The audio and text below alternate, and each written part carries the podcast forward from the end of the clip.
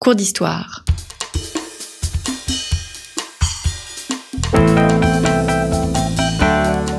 Une émission de la rédaction de Storia Voce.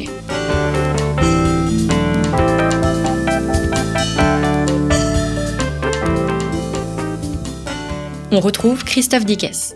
Chers auditeurs, bonjour, merci pour votre fidélité à Storia Voce et bienvenue pour cette nouvelle série de nos cours d'histoire, une nouvelle série que j'ai souhaité consacrer euh, au euh, maréchal Pétain, une figure extrêmement euh, complexe, comme nous allons le voir au cours des trois prochaines émissions. Et pour nous parler du maréchal Pétain, eh bien, j'ai l'honneur de recevoir au micro de Storia Voce une des meilleures spécialistes du sujet, Bénédicte Verger-Chaignon. Bénédicte Verger-Chaignon, bonjour. Bonjour. Merci d'avoir répondu à notre invitation. Alors, le maréchal Pétain, c'est évidemment le programme de troisième et le programme euh, de terminale. Vous êtes spécialiste, Bénédicte, euh, de la France euh, pendant la Deuxième Guerre mondiale. Vous avez écrit de nombreux ouvrages, mais surtout euh, l'ouvrage que j'ai utilisé hein, pour réaliser cette émission, la biographie qui fait autorité, donc Pétain, qui vient d'être réédité dans la collection de poche des éditions Tempus, mais c'est plus vraiment un livre de poche parce qu'on ne peut vraiment pas le mettre dans la poche. Il fait près de 1200, 1300 pages, mais il a le mérite de se lire extrêmement euh, facilement et euh, donc d'aborder toute la complexité de ce personnage. Bénédicte Verger on est frappé en ouvrant votre livre sur le sujet de voir que l'on sait finalement assez peu de choses sur Pétain avant 14. Effectivement, alors que sa vie avant 1914, elle est déjà très longue, puisqu'il est né en 1856. On est au début du Second Empire. Il est né la même année que Arthur Rimbaud. Et en fait, en 1914, il a déjà 58 ans. Alors, ce qu'on sait quand même très bien sur ces années de sa vie, c'est tout ce qui concerne sa carrière militaire, parce que ça, c'est documenté euh, par des archives. On sait beaucoup moins de choses sur sa vie personnelle, euh, parce qu'il a fait le ménage dans ses propres archives, euh, y compris dans sa correspondance avec sa famille, qui aurait été enterré par précaution en 1940, puis perdu. Donc peut-être qu'après tout, euh, on aura la chance de la voir euh, ressurgir. Mais il n'y a pas une volonté, chez lui, il n'y a pas une volonté forcément de, de, de, cacher, c'est plus son tempérament. Euh, à vous lire où on a l'impression qu'il ne souhaite pas euh, se mettre en avant. Ce n'est pas un personnage qui, euh, voilà, qui veut, qui veut avoir et qui apparaît comme un voulant avoir un rôle de, de, de premier plan. Alors, il y a effectivement quelque chose de son tempérament qui est hérité de son enfance. Sa mère est morte quand il avait trois ans. Son père s'est remarié et il a toujours été euh, très malvenu dans la nouvelle famille euh, de son père, et il dit lui-même qu'il en a gardé un caractère extrêmement réservé.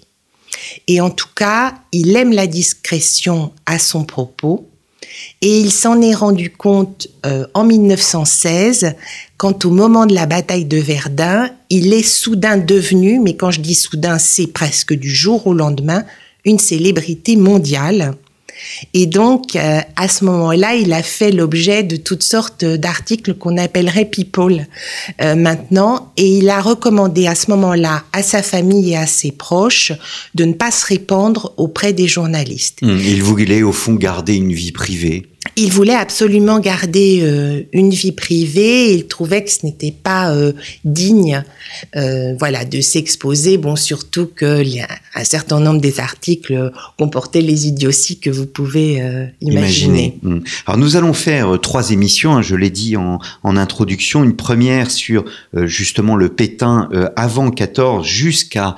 1918. Donc nous allons inclure la guerre dans cette première émission, la Grande Guerre. Puis ensuite, celui qui est peu connu d'ailleurs, le Pétain de l'entre-deux-guerres, euh, jusqu'à euh, jusqu'à la défaite de 40, et enfin une dernière émission, bien évidemment sur la période euh, qui ira, on va dire, de, de, Montoire jusqu'au fond son isolement et son et son et son jugement. Donc vous avez parlé de ses origines familiales, peut-être quelques mots sur la défaite de 1870. Il a été marqué, comme toute sa génération, par cette défaite. Absolument, il a 14 ans, il habite dans le Pas-de-Calais. Euh, les Allemands, enfin les Prussiens sont passés très près et il est particulièrement marqué euh, par la défaite de 1870 et il choisit euh, pour cela d'embrasser une carrière militaire à la fin de son adolescence et aussi pour des raisons plus pratiques qui sont de prendre son indépendance vis-à-vis -vis de sa famille. Et donc c'est le choix de toute une vie, le choix d'une génération, c'est-à-dire la revanche, récupérer l'Alsace-Lorraine. Et euh, donc il entre à Saint-Cyr à la fin des années 1870 et il va mener euh, comme ça une carrière très classique. Alors je sais qu'on a l'habitude euh, de dire ah c'est étonnant, il n'était que colonel euh, en 1914. Vous parlez d'un avancement anormalement lent, une carrière sans éclat, mais régulière. Mais régulière, et si on compare au tableau d'avancement des officiers de sa génération, ça n'est pas moins bien mmh. euh, que la plupart d'entre eux. En plus, la particularité de sa carrière, qui est sans doute méconnue, c'est qu'il a été beaucoup enseignant dans des écoles militaires. Et en fait, contrairement à ce qu'on pourrait penser peut-être, il est aussi un homme d'études.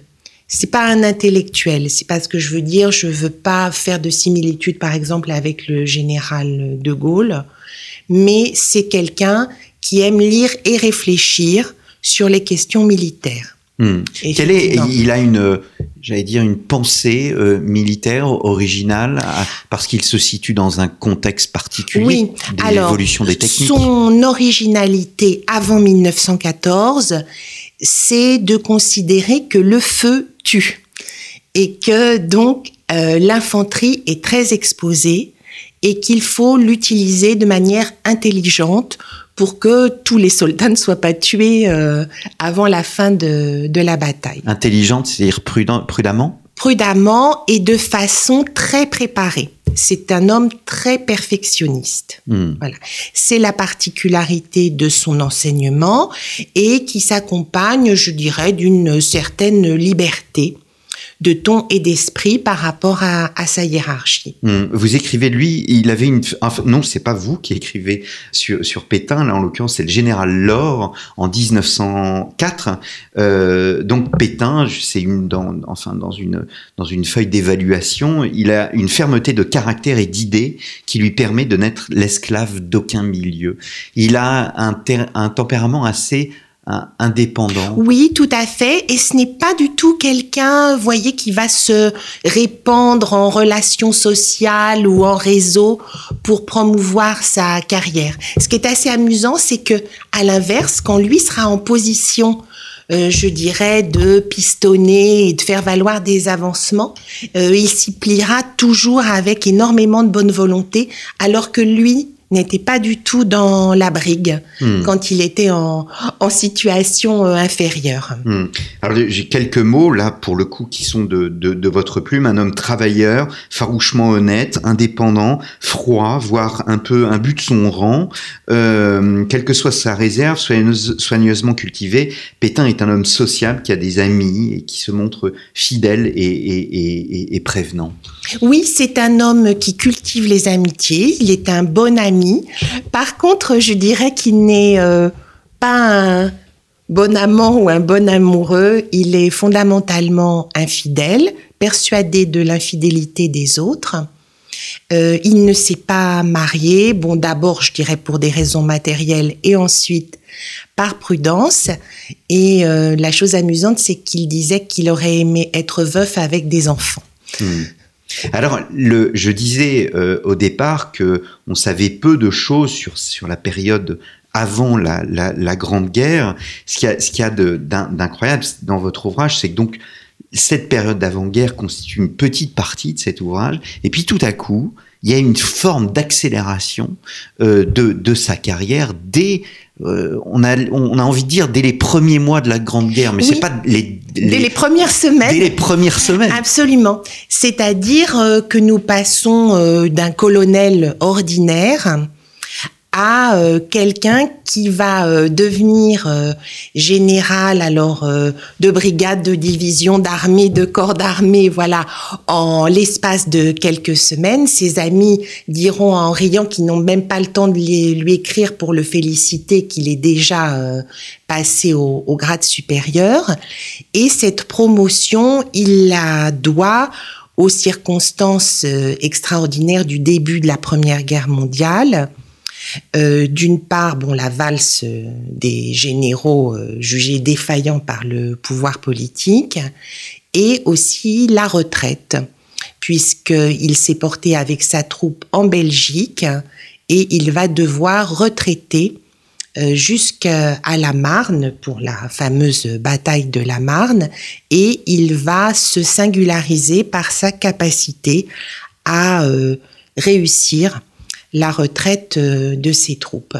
Hmm. Et c'est ça qui va euh, lui valoir ces, promotions euh, si rapides et si remarquables du début de la guerre. Hmm, hmm.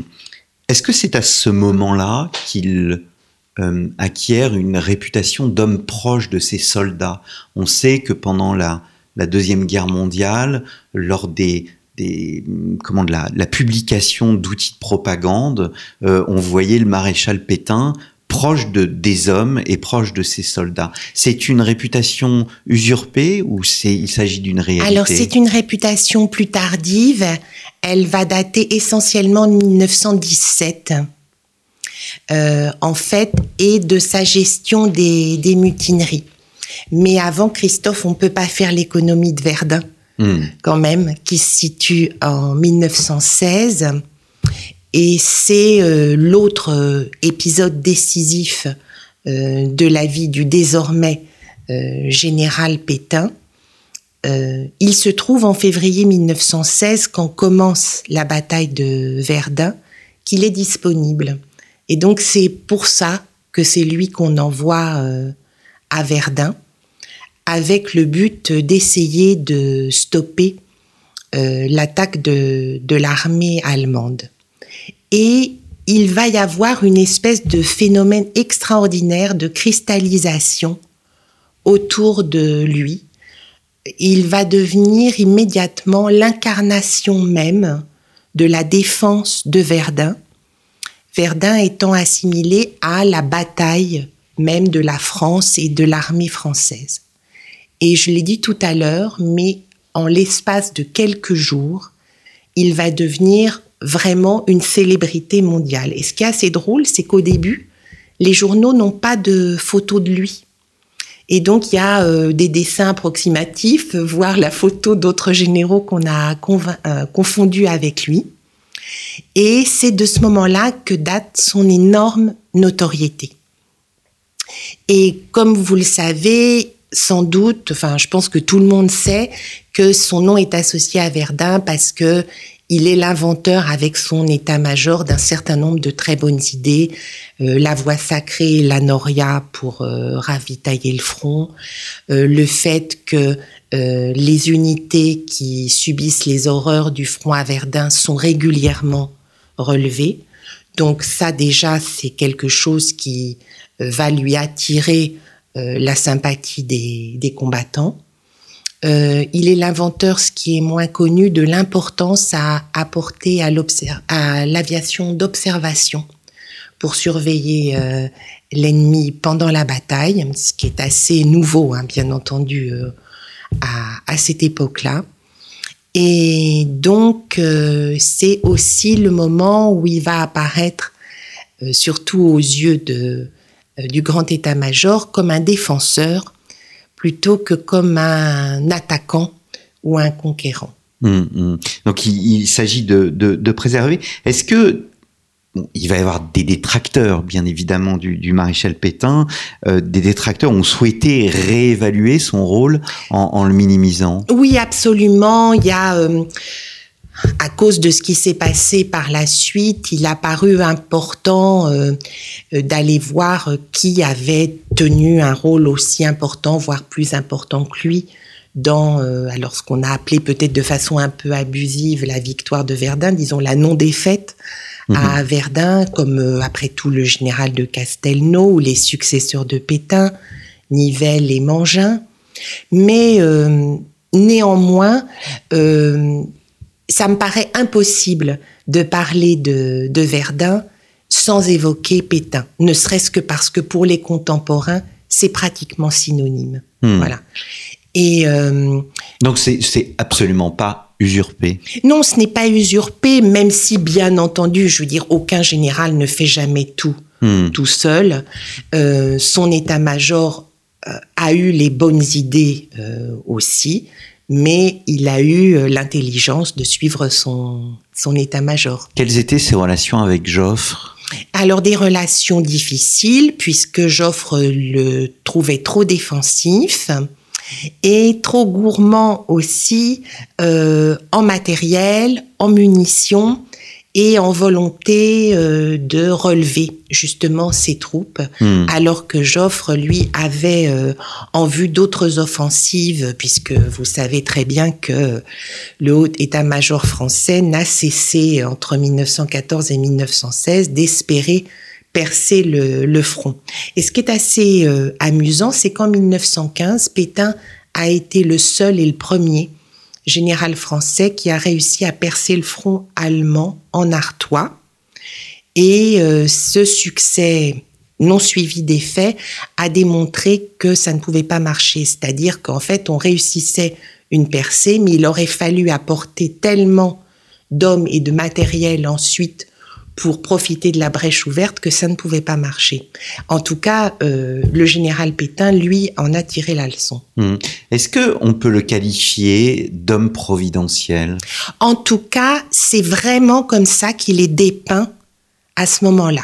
Dans les journaux? Dans les journaux. Et dans le monde entier? Comme euh, euh, vraiment choisi, amené par la Providence pour euh, la bataille de l'armée française à, Verdun. Hmm. Après, je ne pense pas que lui a euh, euh, la folie ou la présomption de se prendre pour un élu hmm. à ce moment-là, parce que justement, il est quelqu'un peut-être de trop cynique et de trop réservé pour se prendre aux illusions d'autrui. Réservé ou sobriété?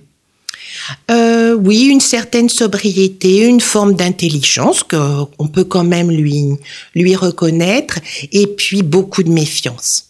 Beaucoup de méfiance. Je pense que euh, l'expérience euh, de 1914 et du limogeage des généraux par le pouvoir public lui a appris à rester toujours très méfiant à l'égard du pouvoir politique. Hmm. Comment se passent les deux dernières années de, guerre pour lui alors, Après l'apogée de, de Verdun? Alors l'apogée de Verdun est suivi d'un second apogée. En 1917, il est nommé commandant en chef des armées françaises sur le front de l'Ouest euh, au moment des mutineries euh, du printemps 1917. Et euh, là, il va à la fois euh, gérer les mutineries par la répression et aussi par des efforts pour ménager les soldats.